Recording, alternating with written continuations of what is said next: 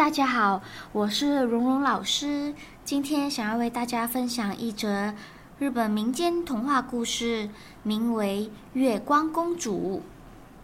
从前有这么个地方，住着一个老头儿。因为老头儿每天以砍竹为生，所以啊，人们都叫他为砍竹老翁。有一天，老头儿跟往常一样上山去砍竹。这是一个秋天的早晨，天高气爽，万里无云。老头儿走到竹林里，四下一看，发现了一棵根部有发光的竹子啊！嗯，老头儿有点纳闷，于是砍下了这根竹子。这时，奇怪的事情发生了，竹子里有一个小女孩。老头大吃一惊，马上把这个小孩轻轻地捧了起来。哎，多么可爱的小女孩呀！大喜呀，大喜！老头儿因为没有子女，便想把这个小姑娘当做自己的孩子。快回家给老太看看！哎呀呀！这可爱的小姑娘真招人喜欢，老太太也高兴得不得了了。冷清清的家这下子可就热闹起来了。老头儿用嫩竹子编了精巧的竹篮，把小女孩放了进去。从此以后。老头儿砍竹子的时候，经常在竹里发现各种各样的宝贝。老头儿家的日子渐渐好起来了，小女孩天天见长，三个月的光景就长得完全像个大人似的。自打有这个小女孩，家里不论是墙根还是屋角，都亮亮堂堂的了。于是，老头儿便给她起名为月光公主。哎，这可是个既温柔又美丽的月光公主。这个月光公主啊，聪明过人，长得可出众呢。大伙儿这样称赞着。对月光公主的称赞，由村子传到了都城。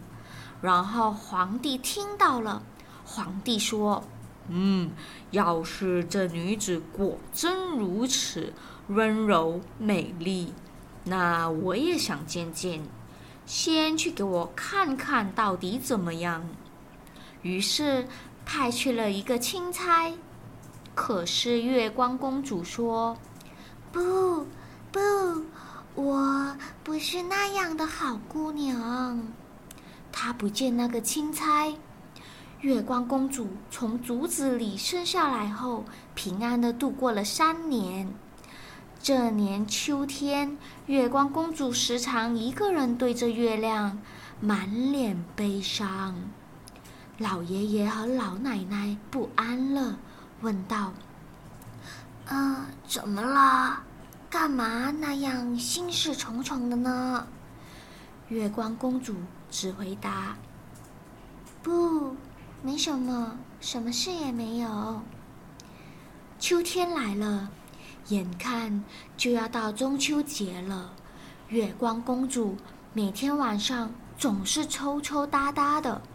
两个老人一问原因，她才说：“我呀，本是月宫上的人，今年中秋晚上。”月宫要派人来接我了，嗯，看来是非分别不可了。我是为这个悲伤哭泣的。两个老人听了很吃惊，于是就向皇帝请求保护月光公主。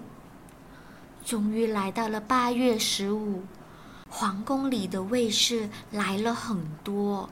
他们手持着刀和弓箭，把老头儿家层层包围起来了。天黑了，一轮明月从东山升起来了。要要是闺女走了，可可怎么办呢？老奶奶领着月光公主藏到仓房里去了。老爷爷站在仓房门口。月亮渐渐升高，这一带也随着被照得如同白昼。